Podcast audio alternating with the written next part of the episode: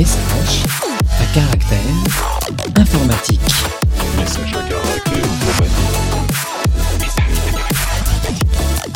Bonjour, bienvenue dans ce nouvel épisode de Message à caractère informatique, 73e épisode, épisode numéro 72.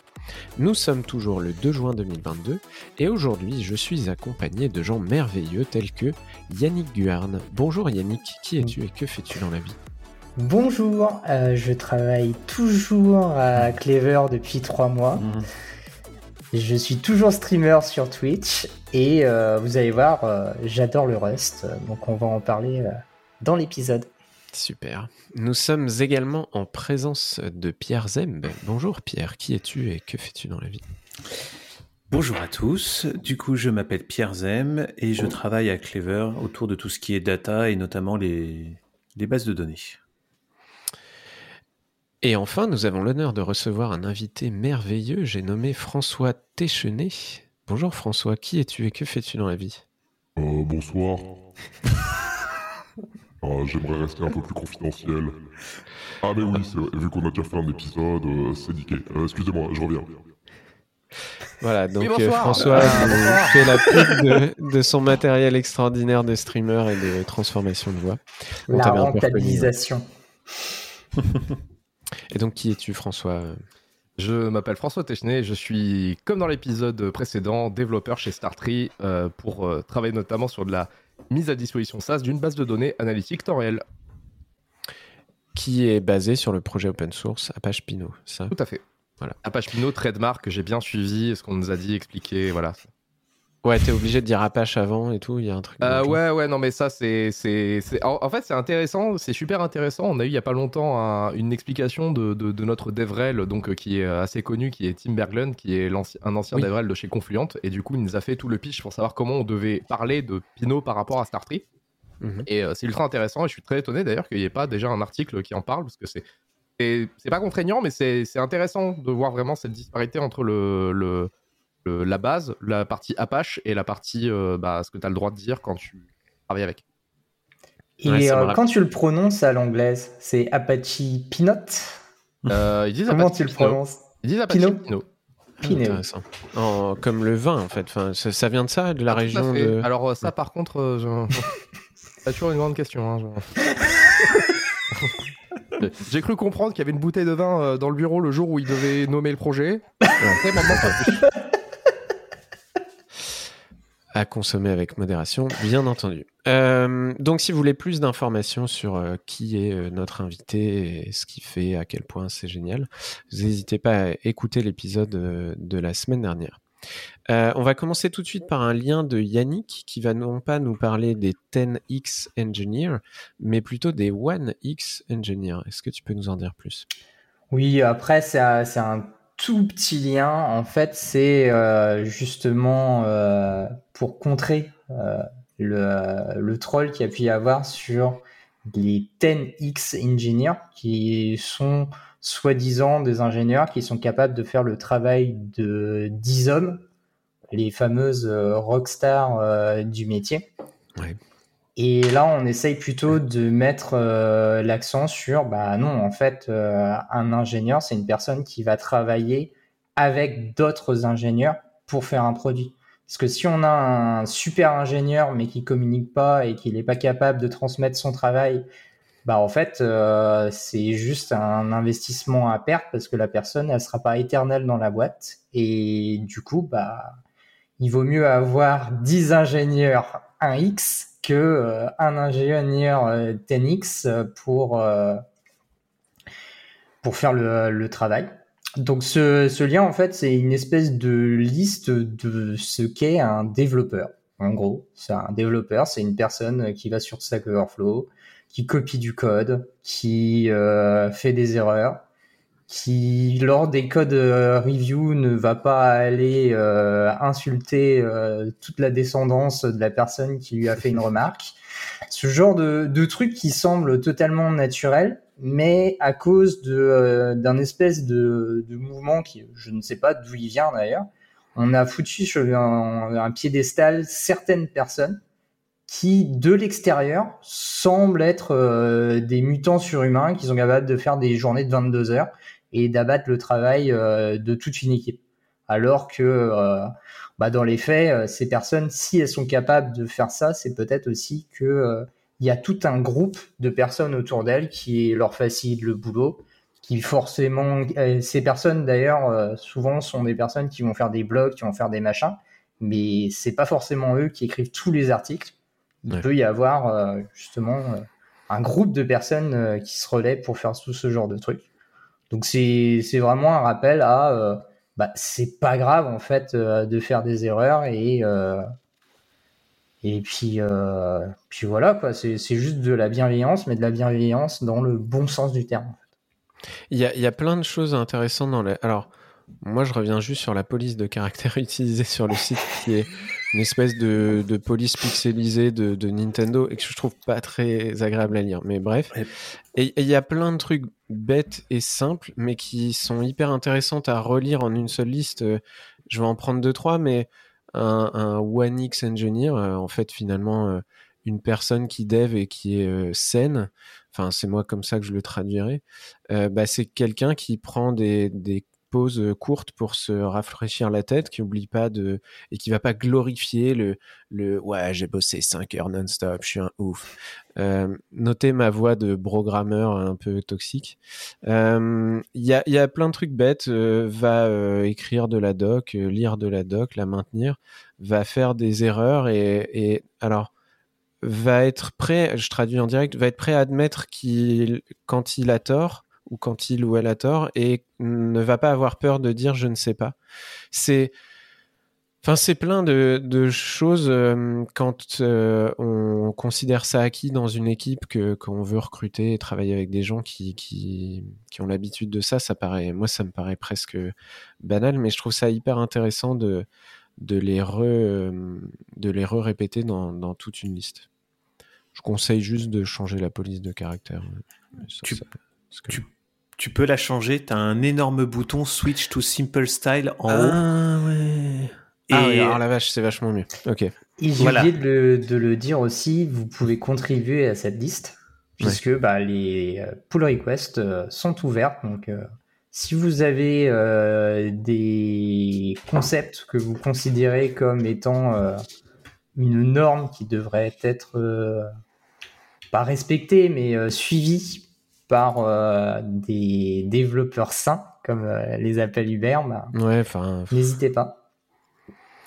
Euh, respecte les codes de conduite. ouais, il y, a plein de trucs. et j'ai l'impression que c'est vraiment recette pour avoir une, un développeur, une développeuse qui travaille avec des, des pratiques bienveillantes, de cohésion, de, de de mettre son ego de côté, de travailler en équipe, ouais, voilà. Mm, mm. Euh, donne du, euh, comment on dit, give credit, enfin, euh, reconnaît le, le, le, travail des autres quand c'est nécessaire, enfin.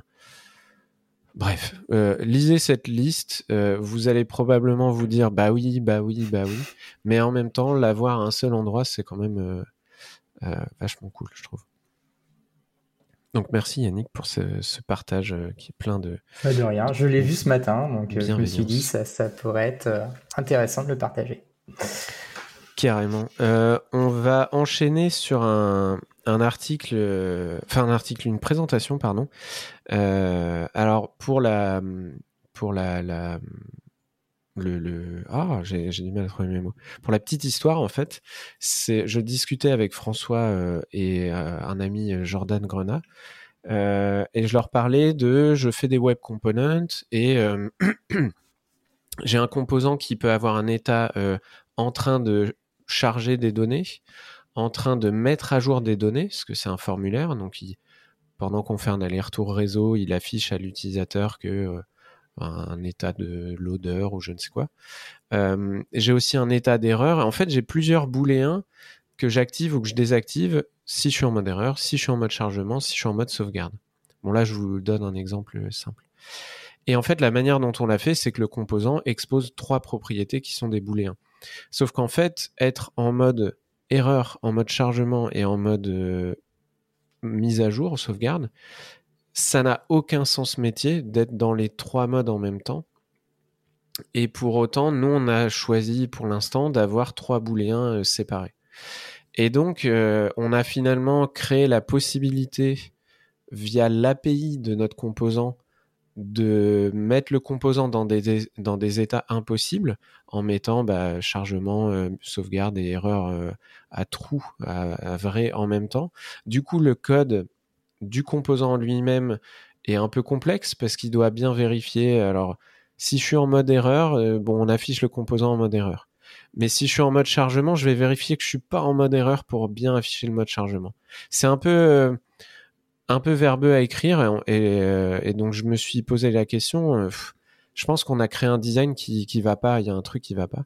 Et dans la manière dont on utilise le composant aussi, euh, on se retrouve avec beaucoup de boilerplate pour vérifier euh, plein de choses, resetter les, états, euh, etc. Et donc j'ai discuté avec François et Jordan et je leur bon vous vous faites du functional reactive programming typé dans tous les sens, vous avez forcément des, idées intéressantes pour moi. Et donc c'est là qu'ils m'ont parlé de type algébrique. Donc là j'ai repris un paquet de chips parce que je, je comprenais rien à ce qu'ils me disaient. J'écoutais savamment ce qu'ils me racontaient. Et je sais plus si c'est François ou Jordan, mais l'un des deux m'a dit tu devrais regarder cette présentation, donc une présentation de Richard Feldman de Helm Conf 2016. Euh, qui s'appelle Making Impossible States Impossible. Donc euh, rendre les états impossibles impossibles. Euh, et donc je ne fais pas de Helm, je fais essentiellement du JavaScript, donc c'est pas euh, c'est pas typé au sens Helm ou, ou, même au sens TypeScript, etc. et pour autant, j'ai trouvé ça super intéressant.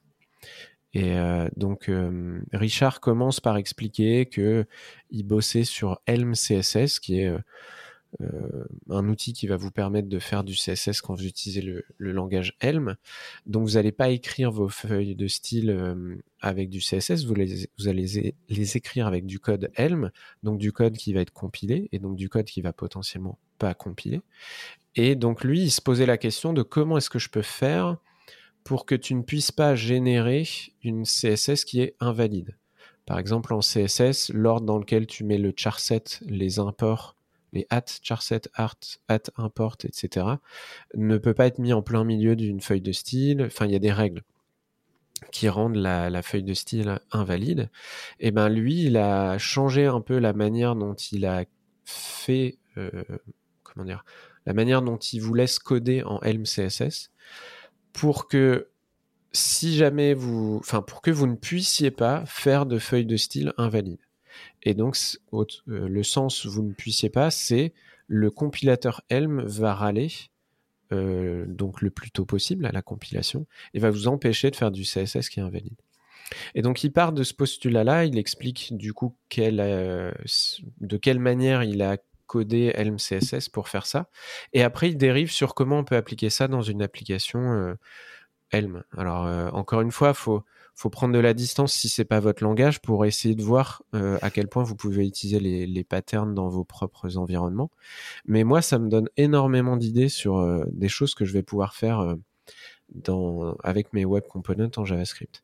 Et je vais prendre un ou deux exemples qu'il cite. Il, il prend un exemple d'une un, application qui gérerait des sondages. Donc il a une liste de questions et il a une variable avec la question euh, courante. Imaginez un sondage où vous pouvez revenir à la question d'avant, la question d'après. Vous avez un état qui stocke la question courante. Potentiellement, rien ne vous empêche avec ce modèle-là d'avoir en question courante une question qui n'est pas dans la liste des questions. Ça, ça pose problème. Et ben lui, son motto, c'est vraiment rendre les états impossibles impossibles. Et donc, il propose des modèles de données un peu différents pour que ce soit impossible d'avoir une question courante qui n'est pas dans la liste. Et euh, donc, il parle de zip list, il parle de. Je vais, je vais pas rentrer dans les détails, il faut regarder le talk, qui dure 25 minutes, c'est, assez court. Mais euh, moi, c'est vrai que ça m'a fait euh, un, une petite explosion de cerveau, emoji exploding head, de ah ouais, la vache, c'est vachement intéressant. Et on commence à avoir des idées sur comment on va pouvoir appliquer certains patterns et arrêter dans nos web components en JavaScript d'avoir des états impossibles, en fait. Et donc, merci encore François et Jordan pour ce lien. Et euh, peut-être que toi, tu vas en parler, François, par rapport à Helm, t'en fais un peu. Euh, et puis, c'est des patterns que tu as dans d'autres langages, peut-être? Alors Helm, j'en fais pas directement. Euh, j'en ai eu fait un petit peu. J'avais un, un très bon ami euh, qui faisait, euh, qui était beaucoup plus côté front et qui lui adorait Helm, mais en faisait beaucoup. Euh, après, euh, bon bah, de toute façon, en gros, quand on regarde le talk, euh, c'est, on revient sur l'utilisation de, type algébrique en fait derrière hein, dans, sa présentation. Et surtout, ce qui est intéressant, c'est justement c'est le, le- l'exploding brain qui, qui se passe, c'est quand tu es dans un endroit où tu as des capacités de compilation, où tu peux te, reposer sur un, compilateur qui a des capacités d'expression qui te permettent de modéliser des choses assez, assez, assez grandes, une grande variété de, choses. Et cette notion de l'exploding brain, il n'est pas tellement sur euh, utiliser une, une zip list ou machin ou truc ou bidule, elle est vraiment sur prendre conscience que euh, en fait, il faut faire porter des contraintes de ton domaine métier pour réussir à rendre les choses que tu ne veux pas rendre possibles dans ton application dans cette modélisation en fait. Et que c'est, ça peut être fait comme on fait habituellement sur les langages typés avec de la règle métier, hein, tout simplement en faisant un test. hein, de je prends de la, do- la donnée en entrée, règle métier, j'ai euh, un truc qui va dire oui non, et en disant bah en fait ce truc là je peux peut-être essayer de le faire porter dans le typage qui va me garantir à la compilation qu'on ne puisse jamais avoir d'état impossible et qui donc va réduire aussi le scope de test parce que pourquoi tester quelque chose qui est de toute façon garanti formellement par ton compilateur? Ça, c'est des phrases qu'il y a dans son talk. Je l'ai traduit, mais il a écrit moins de tests car moins de choses qui peuvent mal se passer. Je trouvais ça assez cool. Et il y en a un autre qui marche très bien en anglais, c'est Testing is good, impossible is better. Et euh, je fais ouais grave. C'est, je sais pas, c'est assez stylé comme. euh, C'est pas tester, c'est douter. C'est vraiment, euh, c'est bien de tester, mais si via votre typage vous arrivez à à rendre des choses impossibles, euh, bah, le compilateur va, va vous rendre euh, superflu une partie de vos tests. En fait. Gros, ce qu'il y a derrière qui est important, c'est la, la- la notion de, de portée, de à quel moment le- la, la règle et la vérification va se faire. Si tu dois la faire dans du code, tu dois la tester parce que c'est une vérification qui va être faite au runtime. C'est une implémentation qui n'est pas formelle. C'est toi qui la code en tant que développeur. Donc, tu es obligé de donner une garantie par le test de euh, bah, je, je vais garantir que le cas que je veux gérer, il va bien être pris en compte. Si tu le rentres dans le typage, bah, c'est ton compilateur qui va te le fournir. Et vu que généralement, les, quand même, les systèmes de type sont appuyés par une théorie assez solide, bah, tu vas pas tester, enfin tu vois, tu vas pas tester que ton compilateur il t'envoie chier quand tu peux pas créer un objet, par exemple en Java, tu vois. Oui. Alors que c'est exactement ce que tu veux tester quand tu as une donnée que tu peux pas typer et que tu veux tester une règle de gestion qui est, bah, en fait, je veux que ma donnée elle ait cette forme-là. Ouais.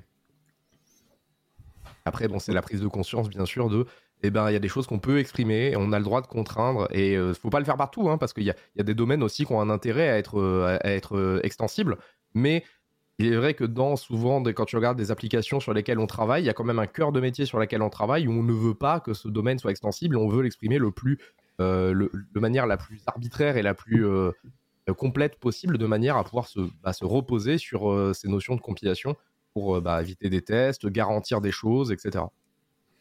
Carrément. Vous, Pierre et Yannick, vous bossez avec quel langage au jour le jour? Yannick, t'as as, Bah, fait un Rust. euh, tu parlais de Rust, ouais. Et du Helm, j'en ai, et, et du Helm, j'en ai fait aussi. Euh, plus par euh, curiosité qu'autre chose. Donc j'ai fait tout le, le tuto. J'ai un tuto qui est extrêmement bien fait pour euh, apprendre toutes les mécaniques de Helm. C'est un espèce de book euh, qui euh, permet étape par étape euh, de rentrer euh, dans le langage. Et ouais, c'est plutôt cool de, de se dire, ben non, j'ai pas besoin d'écrire euh, tout ce code de vérification en JavaScript, parce qu'en fait, avant d'arriver en JavaScript, parce que Helm, en fait, ça transpile vers du JavaScript. Oui, je l'ai pas précisé. C'est, on, ne, on ne fait pas tourner du Helm dans le navigateur. pas encore. Ça serait bien d'ailleurs, si on pouvait le faire. Ouais. Et, euh, et du coup, bah, en fait, le, le compilateur, il, il vient te, t'enguirlander avant que ça n'arrive euh, en JavaScript. Et après, le JavaScript euh, qui est euh, édité, ça, il a ses tests, il a plein de trucs qui sont derrière, mais ce, ce n'est pas notre cuisine à nous. Nous, on reste en Helm, et en Helm, en fait, si on commence à faire des choses qu'il ne veut pas qu'on fasse, il va nous empêcher de les faire.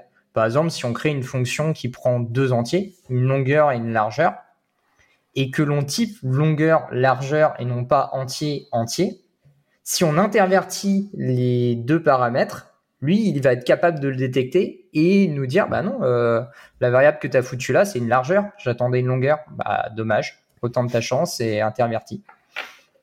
Et ça, c'est... un- t'as l'impression que de rien que faire ce tuto, même si tu, tu codes pas avec, ça a influencé un peu comment tu codes dans d'autres langages ou à, à minima, mais peut-être un peu ou...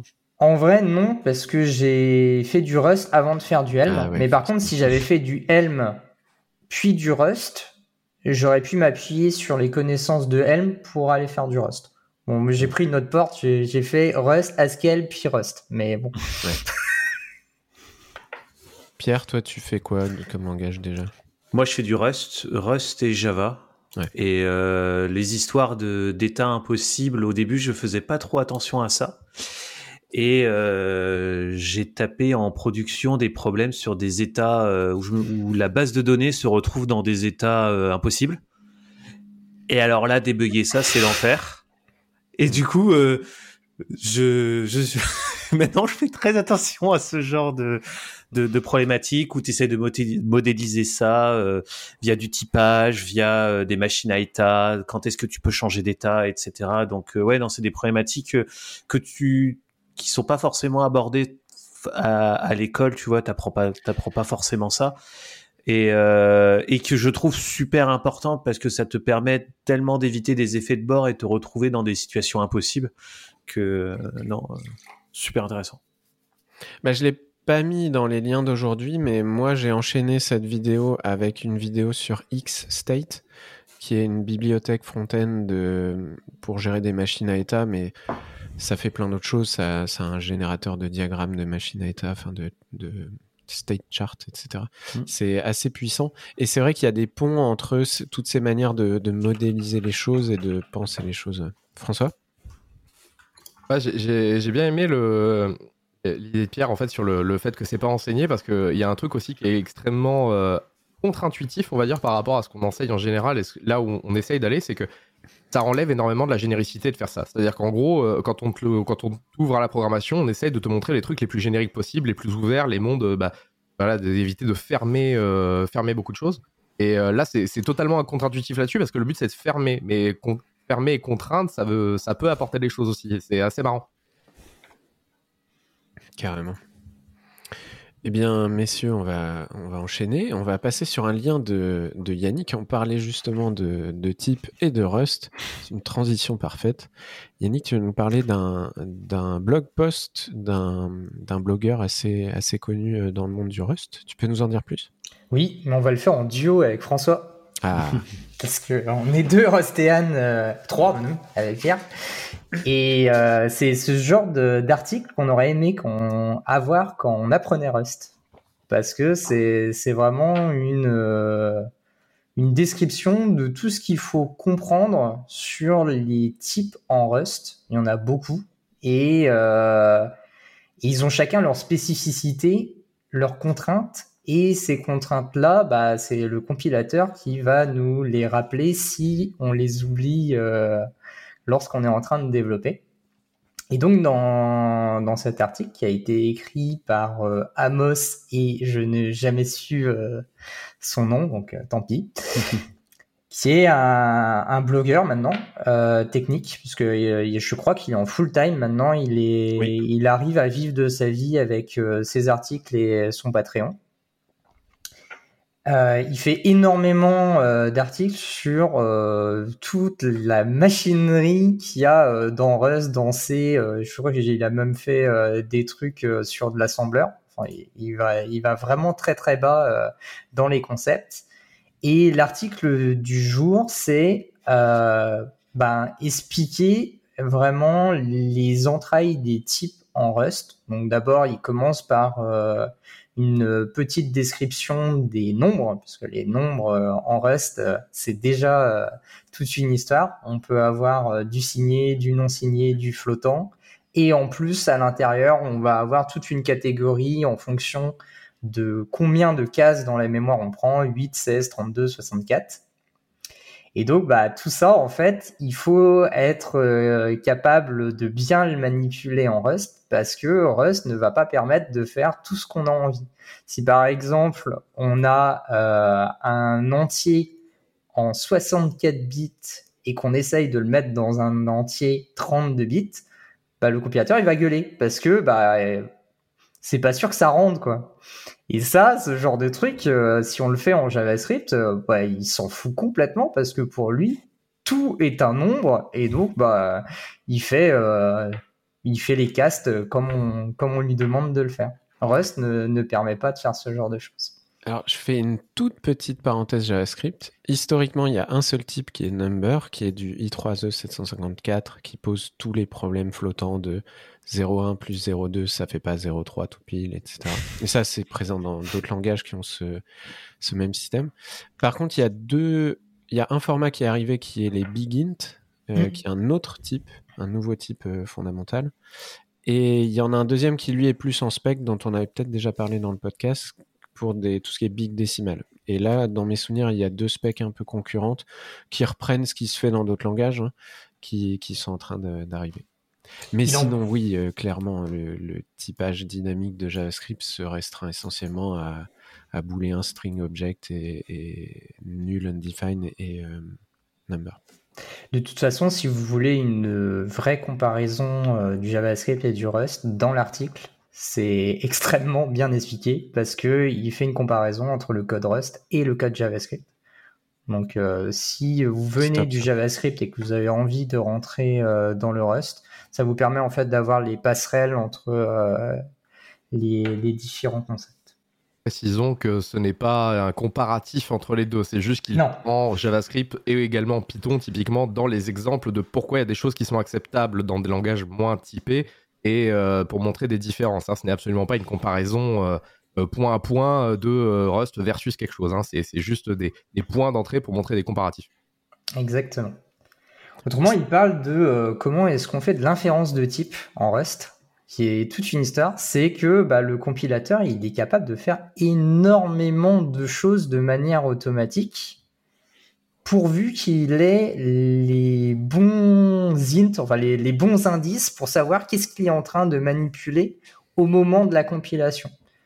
Mais euh, par exemple, bah, si on a envie de caster quelque chose euh, qui est en U32, en euh, U8 vers de l'U32, lui, il va le faire automatiquement parce que bah, il y a- en fait, il y a la, il y a la place. Il y a la 8 place, euh, ouais. rentre dans 32, donc euh, il va le faire automatiquement. Par contre, si on veut faire ce que je disais tout à l'heure, de mettre euh, le euh, 64 64 dans le bits 32. dans le 32, là, il va gueuler. Mais en fait, il y a un moyen de lui dire que si, tu peux peut-être essayer de le faire. Parce que certains euh, entiers 64 bits vont rentrer dans le 32, mais pas tous. Et du coup, bah, il y a euh, dans la mécanique de Rust euh, un outil qui permet d'essayer de le faire. Et donc ça, euh, il l'explique euh, très très bien aussi euh, dans l'article. Ensuite, il parle des génériques. Donc les génériques, euh, c'est euh, toute une histoire dans les langages typés. Euh, le langage Go vient de récupérer les génériques euh, après euh, moult batailles euh, en interne. 10 ans, Et, après, ça, en- ça existe depuis un peu, un peu plus de 10 ans, Go. euh, Oui. Ouais. C'est 2009, 10 Et les génériques depuis au moins 20 ans. Mais euh, les, les génériques en Rust, c'est, euh, ça a été fait dès la fondation du langage. Et du coup, bah, c'est quelque chose euh, qui est très très très bien supporté en, en Rust. Et pareil, bah, il va y avoir tout un tas de spécificités qui sont liées au langage. Et donc l'article va venir euh, vous expliquer euh, des euh, mots barbares comme monomorphisme et polymorphisme. Donc si vous avez envie de, de creuser le sujet, il explique très très bien, très très bien ça. Il va parler aussi des unions. Donc en gros, une union en programmation, c'est comment faire cohabiter deux types différents ensemble pour être capable de manipuler quelque chose qui peut être soit l'un, soit l'autre, en fonction des cas. Mais comme le langage Rust est typé, quand on essaye de retourner quelque chose, par exemple, il ne peut être que d'un seul type déterminé. Et donc c'est là que euh, les unions vont venir euh, à notre rescousse. Et les unions en Rust, ça s'appelle des énumérations. Et donc pareil, dans l'article, euh, vous allez avoir euh, à boire et à manger pour euh, comprendre euh, de quoi ça parle. Cool. Et moi, j'avais demandé à qui tu conseilles cet article. Donc, de ce que j'ai compris, vous, vous auriez aimé avoir lu ce truc-là avant de vous mettre à Rust. Euh, tu as l'air de dire que avec Python et JS, il y y a quelques comparaisons. Donc, par exemple, moi qui ai jamais fait de Rust et qui fait pas mal de JS, c'est, ça pourrait être bien. Pi- Pierre, tu veux répondre? Ouais. À, à qui vous conseilleriez, conseilleriez cet article? Alors, moi, je le conseillerais déjà à quelqu'un qui a du temps, puisque le- parce que le- le- l'estimation, c'est 69 minutes de lecture, déjà, parce que c'est- il fait des articles qui sont euh, Deux heures. Qui sont Ouais, assez dense, denses, mais qui ont l'avantage d'avoir plein d'exemples. Et euh, j'aime beaucoup comment il construit ses articles parce qu'il a un, un, un mode où en fait il, il a un personnage qui lui permet de- d'intervenir sur des points, de répondre à ces questions qui se posent. Stop. Et du coup, ça dynamise vachement la lecture. Et, euh, et tu te retrouves bêtement dans le personnage euh, qui, qui l'a écrit. Et, euh, et c'est super agréable. Alors, faut, par contre, faut du temps. Faut prendre une à deux, un article de, un article, c'est ouais, faut prendre une à deux heures. Par contre, il est très pédagogue et il va partir de ce que tu connais en prenant des exemples en, en Shell, en Rust, en, en, Go, en JavaScript, en Python. Et donc, tu as, toujours moyen. Le, point d'entrée, je trouve qu'il est toujours euh, très facile d'accès. Et il va continuer à creuser au fur et à mesure. Et tu t'es pas forcément obligé de, tout lire. Tu peux t'arrêter au niveau de lecture que tu veux. Et euh, tu peux choisir quelle, euh, abstraction, euh, à quel niveau d'abstraction tu veux t'arrêter. Et c'est ça qui est vraiment très très bien, je trouve, dans, ces articles. Enfin, moi, je sais pas vous, mais quand je lis un article d'une personne qui où je mets plus d'une heure ou deux heures à lire, je vais commencer à chercher comment est-ce que je peux lui donner de l'argent, quoi, parce qu'il y a un moment. Et euh, du coup, il a un Patreon. Et vous en parliez au début, mais je le, je le rementionne.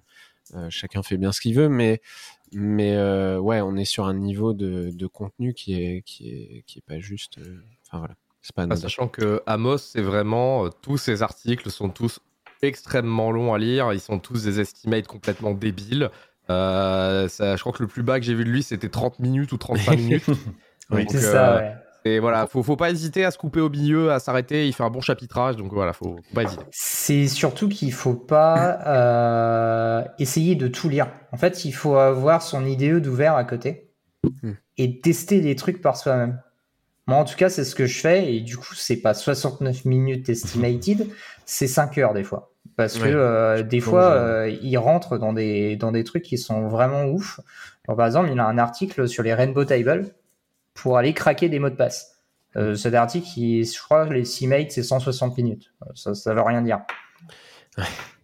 Ouais, il m'a un fallu un, mois quoi, pour. C'est ouais. ça. Il m'a fallu un mois pour tout absorber, pour, pour tester euh, tout ce qui est tout ce qu'il y avait dedans, parce que c'est. Je, je partais de tellement bas, mais il m'a accompagné sur euh, 160 minutes euh, pour m'amener au niveau où il voulait euh, amener, c'est-à-dire de pouvoir péter des mots de passe euh, sur ton laptop euh, premier prix. C'est vraiment à la fin, la finalité de l'article, c'est bon bah vos mots de passe de 8 caractères, évitez quoi. C'est Ouais. pas une bonne idée. et, et ouais, pour qui je conseillerais ça? Bah en fait, à la fois aux débutants et à la fois aux personnes qui sont un peu plus expérimentées. Parce que moi, j'ai appris des trucs en lisant l'article Super. des trucs en fait que je faisais en, en copiant ce que le compilateur me disait de faire, mais sans le comprendre, parce que Oui. j'avais j'avais jamais eu la présence d'esprit d'aller euh, d'aller creuser le truc. Et là, dans l'article, bah, en fait, tu as l'explication de pourquoi est-ce qu'il y a des fois euh, le langage Rust euh, qui devient de l'héraldique alors euh, que, bah, non, en fait, il y a, y a une, une logique dans la succession des caractères que tu écris. Quoi. Cool. Eh bien, merci pour, pour ce, cet article. Euh, donc, suivez Amos sur les réseaux, euh, lisez son blog. euh. moi, je le suis sur Internet, mais je lis pas encore ces trucs parce que je comprends rien à Rust et il faudrait peut-être qu'un jour je m'y plonge. Mais vraiment, suivez-le, c'est une super personne. On va enchaîner avec un lien de Pierre qui va nous parler hum, de quoi? De base de données, peut-être? Encore pire de papier de recherche sur les bases de données.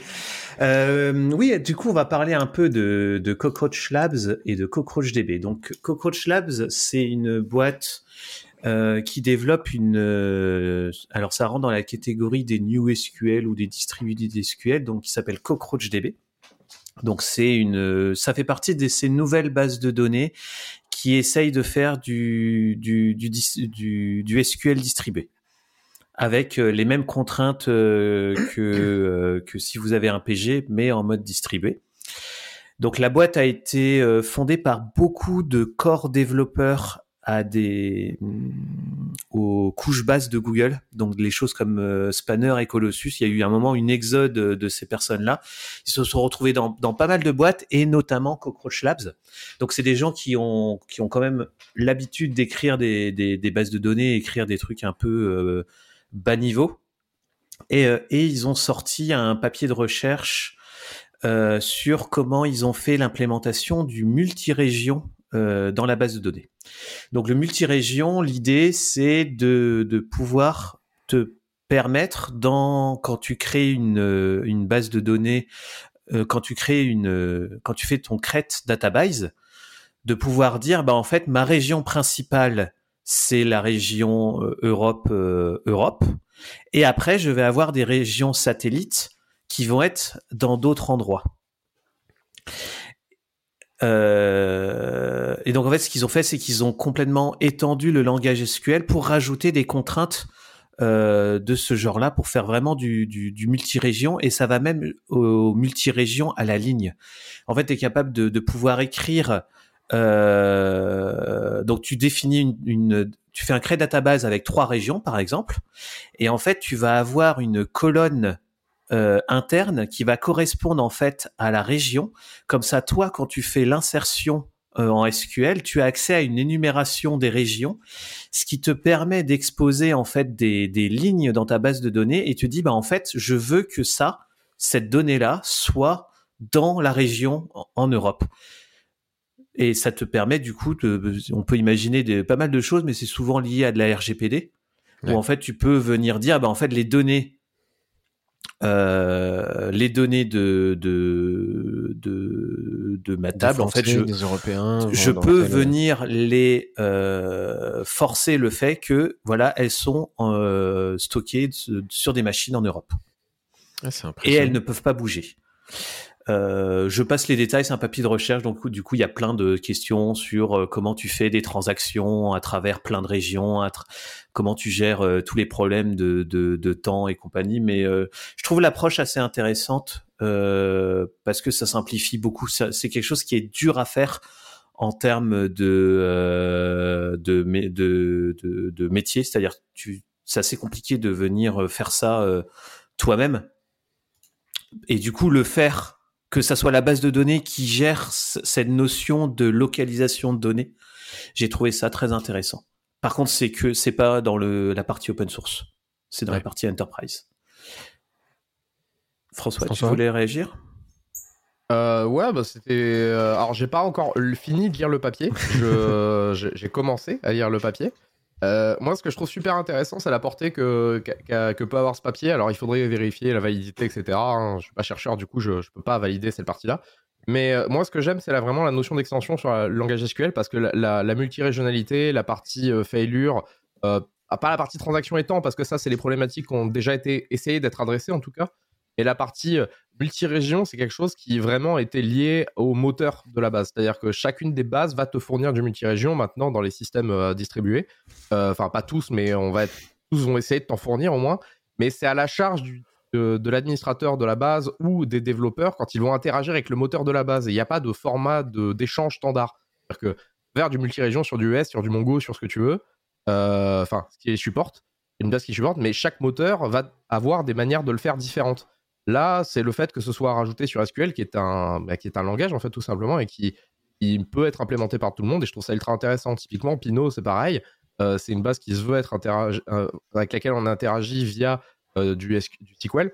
Alors, pas sur la création de base, etc., même si ça pourrait être le cas. Après, c'est réinterprété à travers du calcite. Mais c'est ultra intéressant parce que si jamais ça rentre, bah, ça permettrait de régler des problématiques de disposition de segments, etc., qui sont très spécifiques à des moteurs, à les fournir dans un langage interprété euh, derrière qui soit commun. Et je trouve ça ultra intéressant comme approche. J'aime beaucoup aussi l'exemple qu'ils ont pris euh, dans le papier où en fait ils t'expliquent euh, comment ils, enfin, on peut voir en fait des intérêts. L'exemple c'est euh, comment tu peux avoir des coupons, donc des coupons de réduction par région. Et en fait ça, du coup, comme toi tu vas taper en ton réplica local à ta base, tu vas directement voir tes coupons qui sont associés à ta à ta région tout en ayant, en étant capable, voilà, si tu perds ta région, tu peux aller voir autre part parce que tu as un réplica, etc. Et tout ça, c'est intégré dans le, dans le SQL.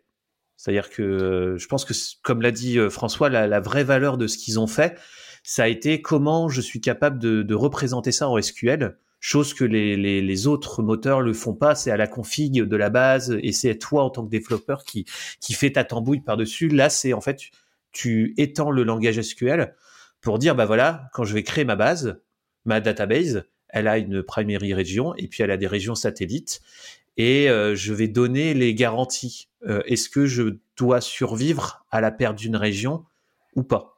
Et ça, c'est décrit en SQL et pour le coup, c'est la première fois que je vois ça.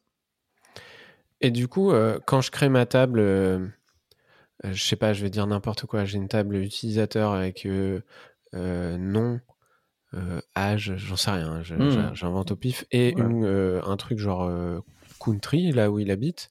Je vais faire un add constraint sur la colonne country et pouvoir dire que si la valeur CFR, je veux le stocker sur la région. C'est ce genre de choses que tu vas pouvoir faire? En fait, tu as, deux modes. As la, tu, tu as la table que tu vas binder à une région. Ah Donc là, euh, tu as ça. Ça, c'est le premier mode. Et tu as la, la, la, la, partie région par ligne. Et donc là, en fait, on te donne accès à une, à une énume qui est une colonne euh, de la table. Donc en fait, tu vois, tu as une sorte de colonne cachée euh, en plus de ton schéma qui te permet de venir insérer la région. Et celle-là, elle est dynamique euh, euh, en fonction de, des altères que tu vas passer pour venir changer la topologie euh, de ta donnée. D'accord, ça marche plus avec la colonne cachée, ok. Oui. Cool. D'autres choses à dire sur CouchDB, qui veut dire cafard en français Non? Ok. on enchaîne avec un lien de François qui va nous parler de détection d'erreurs dans les systèmes distribués, un article médium de euh, vas-y François, euh, essaye de citer son nom.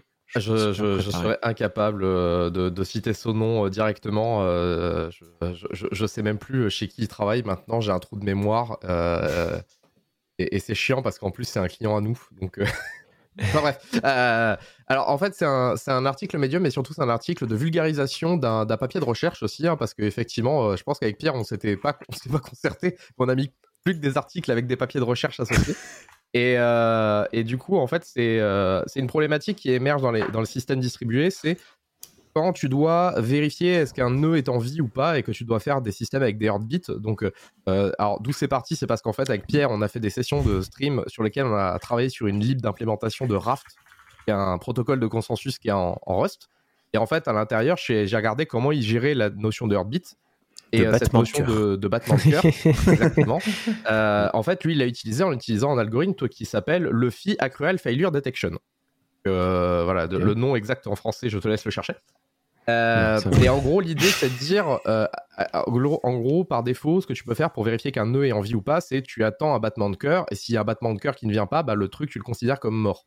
Sauf que on est tous d'accord que dans la vie réelle, il y a énormément de cas où tu peux avoir un heartbeat qui va être décalé, où tu peux avoir un heartbeat qui peut failer parce que le réseau il se retrouve dans un état inconsistant juste sur ce cas-là, mais le nœud il est pas mort.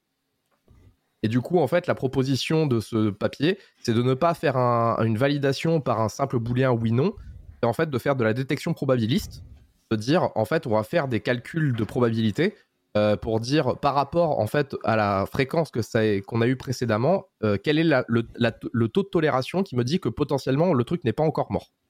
Donc en gros, ça, en gros, si on regarde des, battements de cœur, vu que c'est très régulier, en fait, on va, on est capable, si on le met sur une, notion de temps, donc une time window, donc une fenêtre de temps, euh, de faire en fait, de voir qu'à l'intérieur, ce qu'on voit, c'est qu'il y a une distribution qui ressemble à une loi normale, en fait, tout simplement. Et du coup, on est capable d'appliquer une fonction probabilité qui s'appelle la fonction de densité, je crois.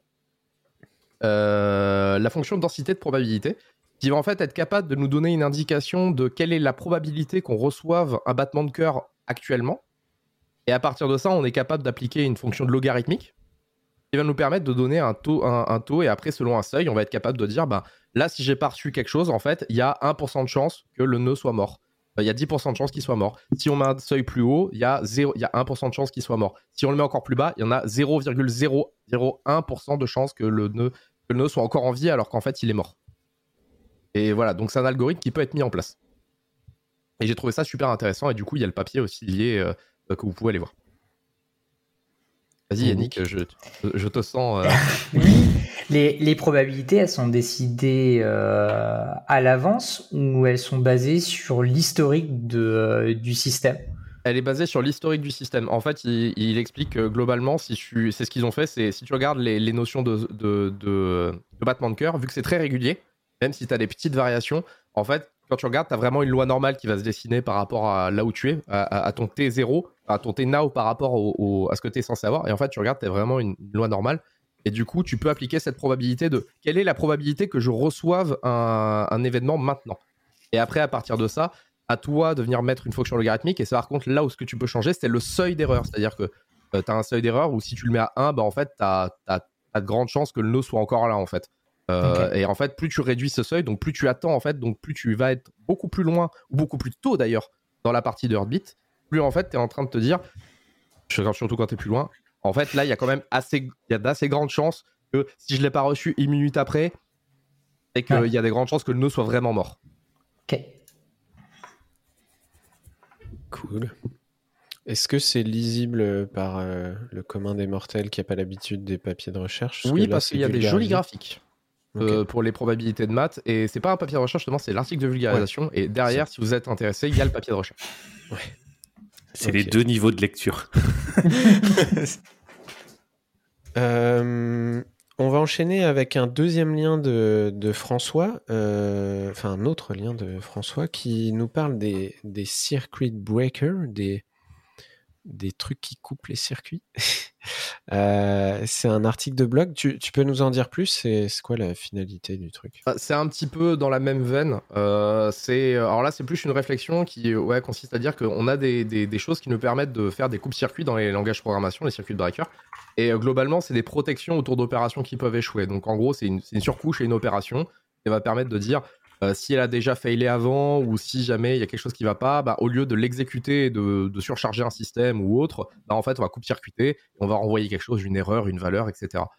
Et euh, c'est une réflexion qui est ultra intéressante derrière parce que, en gros, on se retrouve avec euh, quelqu'un qui prend le problème du circuit de breaker et qui dit, en fait, dans les systèmes distribués qu'on a modernes, en fait, les circuits de breaker ne sont pas forcément pertinents.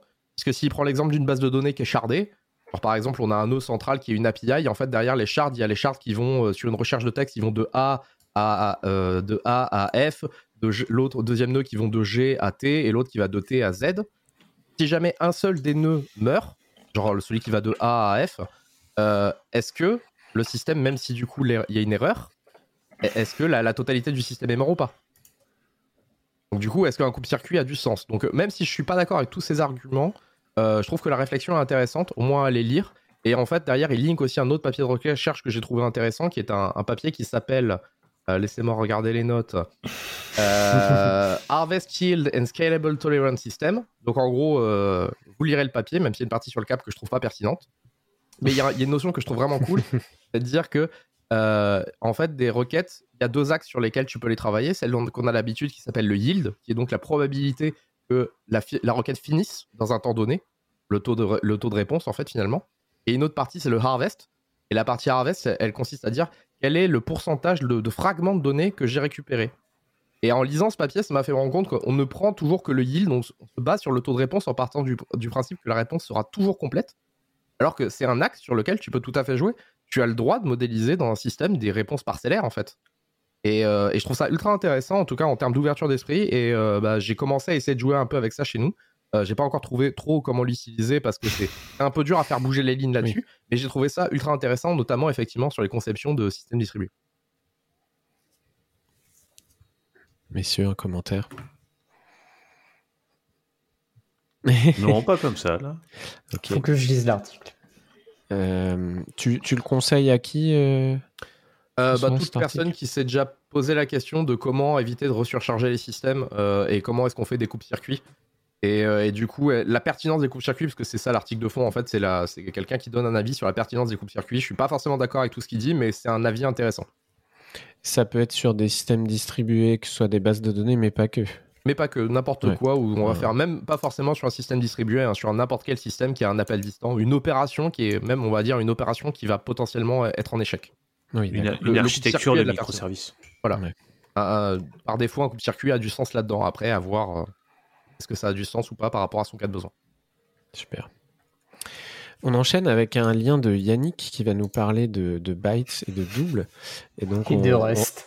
et de Rust, forcément, on rebondit un peu euh, sur le fait que tu as déjà parlé un peu des types en Rust tout à l'heure et de, et, de, et de types de nombres, etc. C'est ça. Euh, cet article euh, provient de Mara Boss, qui, travaille, qui est la lead ingénieur sur Cargo. Cargo étant le package manager, le gestionnaire de paquets de, de Rust. Merci. Merci. Et euh, elle s'est posé une question un peu tordue qui est comment est-ce qu'on peut faire rentrer un entier sur 128 bits dans un flottant? Comment est-ce qu'on fait pour le caster en flottant?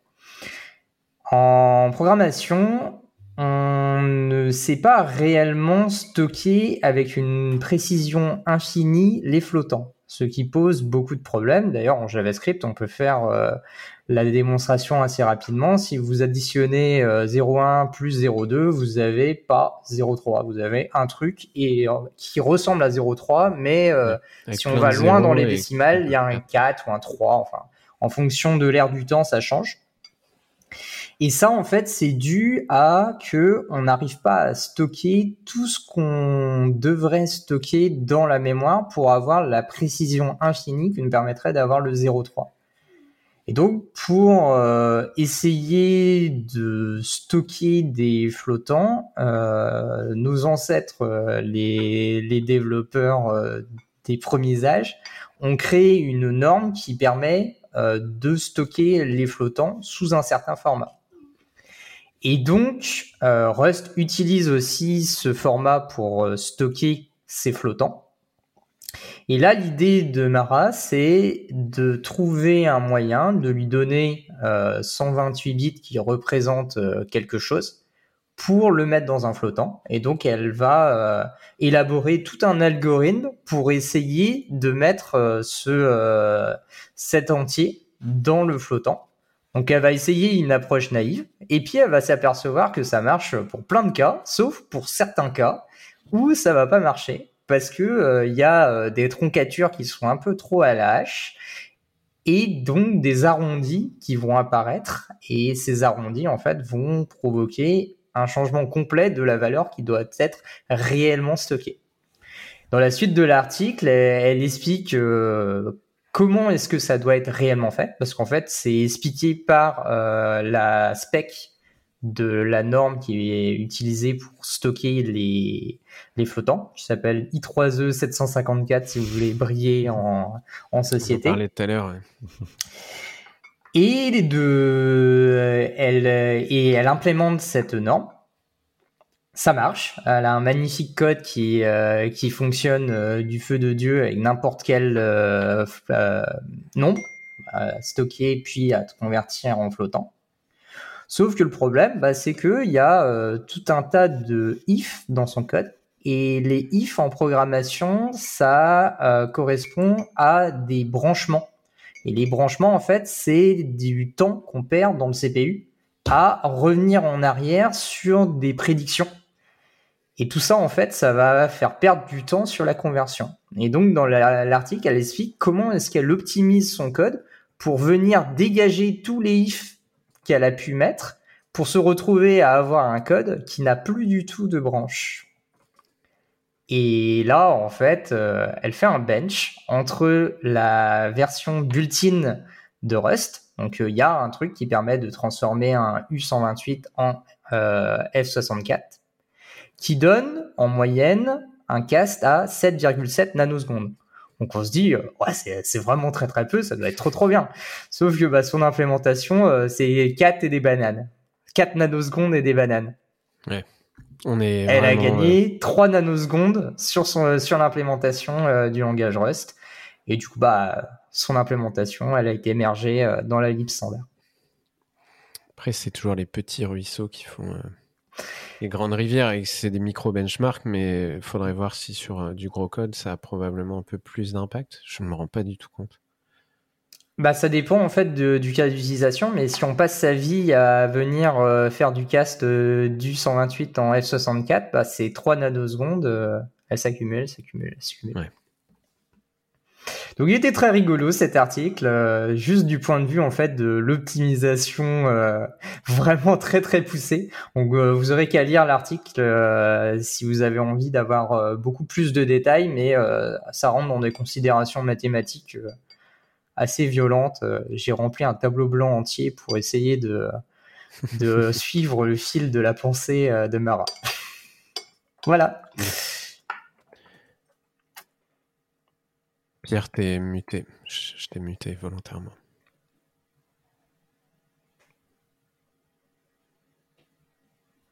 Ah non, mais non, mais. euh, C'est bon. C'est honteux. C'est honteux. La censure Pardon.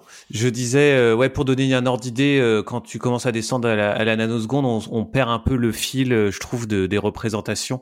J'aime bien donner un, un- un exemple, un truc qu'on fait, par exemple, un lock d'un mutex pour donner ces 20 000 nanosecondes. Donc là, on est vraiment dans des opérations qu'on essaie vraiment d'optimiser et descendre au- vraiment au, au le plus bas. Moi, j'avoue, ça existe même pas la nanoseconde en JavaScript dans mon monde. Euh, enfin, je dis ça sur Node, tu peux avoir des timers euh, précis, mais mais euh, c'est tellement des ordres de grandeur qui sont pas les miens que ça me fait toujours un peu. Ouais, mais imagine ton JavaScript, il tourne sur des langages qui, eux, Oui. ont ces optimisations. Ah, mais et t'imagines s'ils n'avaient pas cette optimisation et en plus tu rajoutes le JavaScript par-dessus Ça serait terrible. Carrément. Euh, un autre commentaire sur les types en, en, en Rust, les amis. Vous aviez déjà lu des blogs de Mara? Il y a, d'autres trucs intéressants sur son blog euh? Ouais, Mara, elle fait toujours des trucs. euh, Alors, ce qui est marrant, parce que euh, Amos, c'est le truc où il te faut 3, il te faut 4 ans pour le lire. Ouais. Et c'est- vachement bien. Et Mara, c'est aussi très marrant, mais c'est souvent what the fuck. Je sais pas, elle a une espèce de. Elle, elle va toujours chercher. Bah, normal, elle est dans, la, dans les, corps. euh, elle est dans le corps. Euh, elle va toujours chercher des quirks. Euh, Ouais, des, trucs un peu chelous sur comment utiliser le langage. Cool. Bon, bah, elle fait des tweets très rigolos d'ailleurs parce que souvent, euh, oh j'ai trouvé ça, c'est une mauvaise idée, mais euh, on va quand même tester. Ça, j'aime bien. moi, ça. Elle genre, elle a une crate qui permet de faire tout et n'importe quoi dans le langage pour que le compilo ne gueule pas. Vous ne l'utilisez pas, hein, mais euh, elle existe. mais vous pouvez vraiment faire n'importe quoi avec. Cool. Euh, du coup, on va terminer avec un lien que j'ai proposé qui est, sorti il y a quelques semaines.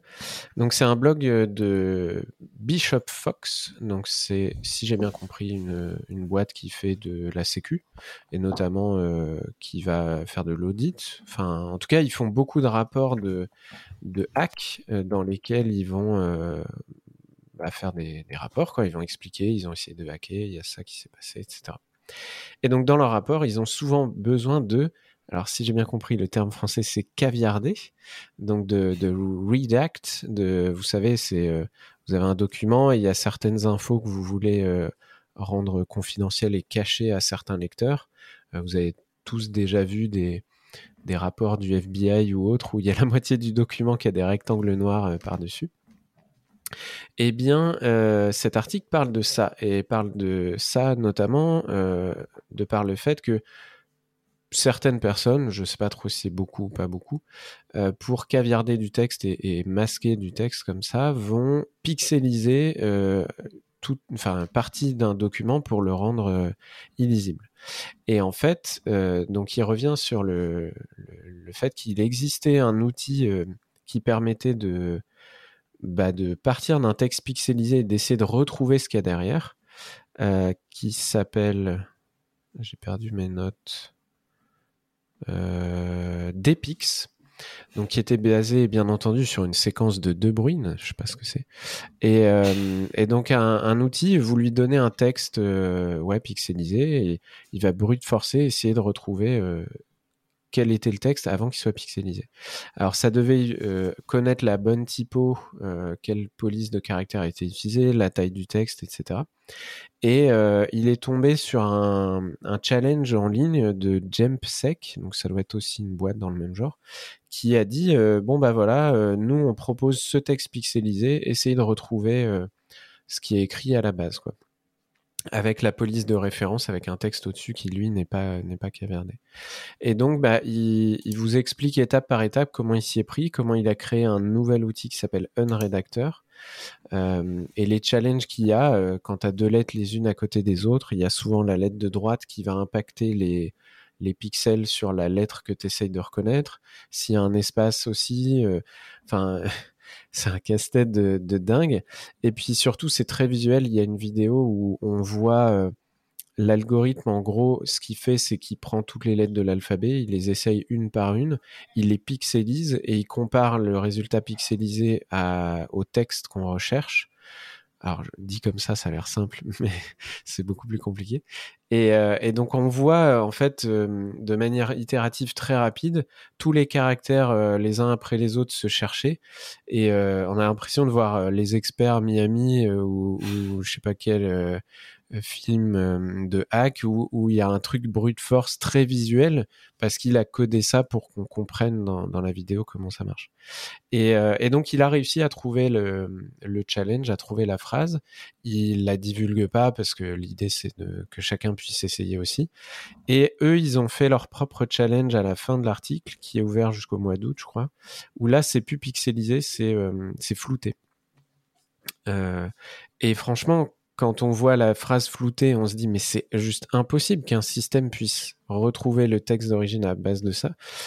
Et je pense que s'ils ont fait ce challenge eux-mêmes, ils ont réussi à le faire, je pense. Et, euh, en fait, c'est juste impressionnant. Donc, je vous conseille de, de lire l'article. C'est très visuel. Il y a des vidéos. Ça revient aussi sur euh, bah, qu'est-ce qui est possible, comment comment c'est fait? Et un truc que je savais pas, c'est qu'en plus euh, les algorithmes de pixelisation sont très très standardisés euh, sur le marché. Et donc en fait, la personne qui a voulu euh, bah, rendre, on va dire, qui, a, enfin, bah, qui a voulu caviarder un bout de texte dans un dans un, une page, qu'elle ait utilisé GIMP, Photoshop ou autre, en fait globalement ça va faire à peu près le, le même résultat de pixels. Bon, après, encore une fois, il faut, connaître la police, la taille de caractère et avoir euh, défini un peu à l'avance quelle taille font les pixels, quelle est la résolution qui a été choisie. Et euh, bah, la conclusion, c'est n'utilisez surtout pas ça pour, euh, pour rendre du texte illisible dans un document. Vous mettez un bon vieux rectangle noir par-dessus et, euh, et, faites un peu gaffe comment vous fusionnez vos calques. Il faut vraiment que ce soit un rectangle noir, noir, noir et que, que ça ressorte pas. Et puis, il précise aussi, mais je pense que vu notre public, ça devrait aller. Euh, dans un document Word, faites pas juste euh, le background du texte est noir en laissant le texte. on parle bien d'image hein, parce qu'il le montre dans son article web. Quand vous allez surligner le texte, il va re-être lisible. Enfin bref. Mais là, on parle bien de, de documents qui est caviardé en mode image. Vous, vous avez regardé vite fait les, les, la vidéo avec tous les caractères qui défilent et j'en ai regardé. Ouais. Commence à trouver, c'est ouais, il y a un petit côté satisfaisant et film hollywoodien. Je trouve ça vraiment marrant.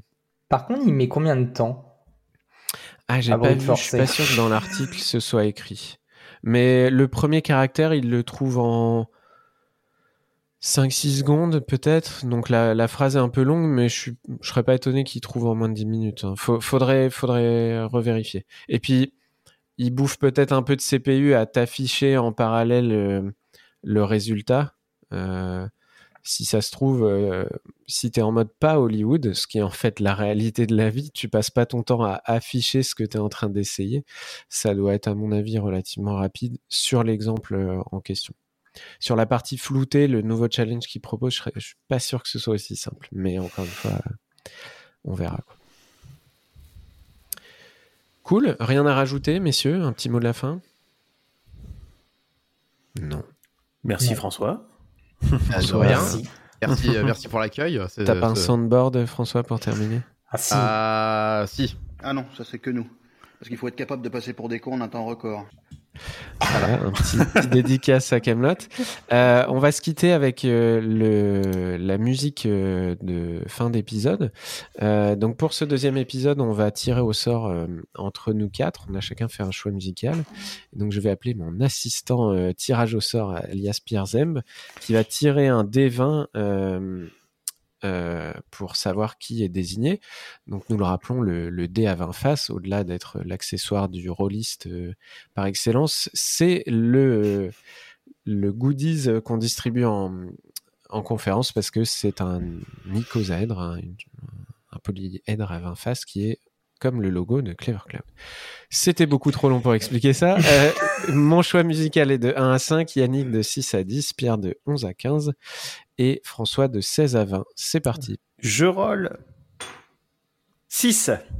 Eh bien, c'est Yannick. Yannick, Ah. quel est ton choix musical? Est-ce que tu peux nous en dire mon choix musical, c'est euh, la musique d'un jeu vidéo qui s'appelle Rogue Legacy 2, où j'ai passé beaucoup trop de temps à me faire euh, tuer en boucle. Et plus précisément, l'OST du deuxième monde qui s'appelle Axis Mundi. Et euh, bah, moi, j'a- j'adore cette musique, surtout que je l'ai entendue pendant euh, plus de 15 heures. Donc, euh, si elle était mauvaise, ça serait un problème. Donc, c'est mon choix de la semaine. T'écoutes ça quand tu codes Non, non, non, bah non, Quand tu je, joues l'écoute déjà quand, quand je joue, sinon ça, ça va tourner à l'obsession. Alors euh, moi je, je tiens à dire que effectivement j'utilise beaucoup d'OST de jeux aussi quand je code, euh, tout simplement parce que les OST de jeux elles ont été pensées justement pour passer en boucle sur euh, certains trucs, notamment les jeux longs. Et du coup ce sont des, c'est des musiques qui ont été pensées pour être écoutables assez, euh, à- de manière assez loupée et, euh, et bon après il y a plein de choses sur la musique de jeu mais ça c'est d'autres problèmes. Et il n'y a pas de parole. Oui, en plus, ouais, pour coder, c'est c'est quand même vachement cool. Eh bien, messieurs, merci encore à vous pour votre participation à cet épisode et celui de la semaine dernière. Euh, on mettra des liens pour vous retrouver sur les, sur les internets. Euh, on vous souhaite une bonne journée et puis on remercie encore une fois nos fidèles auditrices et auditeurs de nous Merci. écouter euh, toutes les semaines ou presque parce que parfois on publie pas. Et, euh, et on vous dit euh, au prochain épisode et bonne journée à tout le monde. Au revoir. Bonne journée, à Salut. bientôt.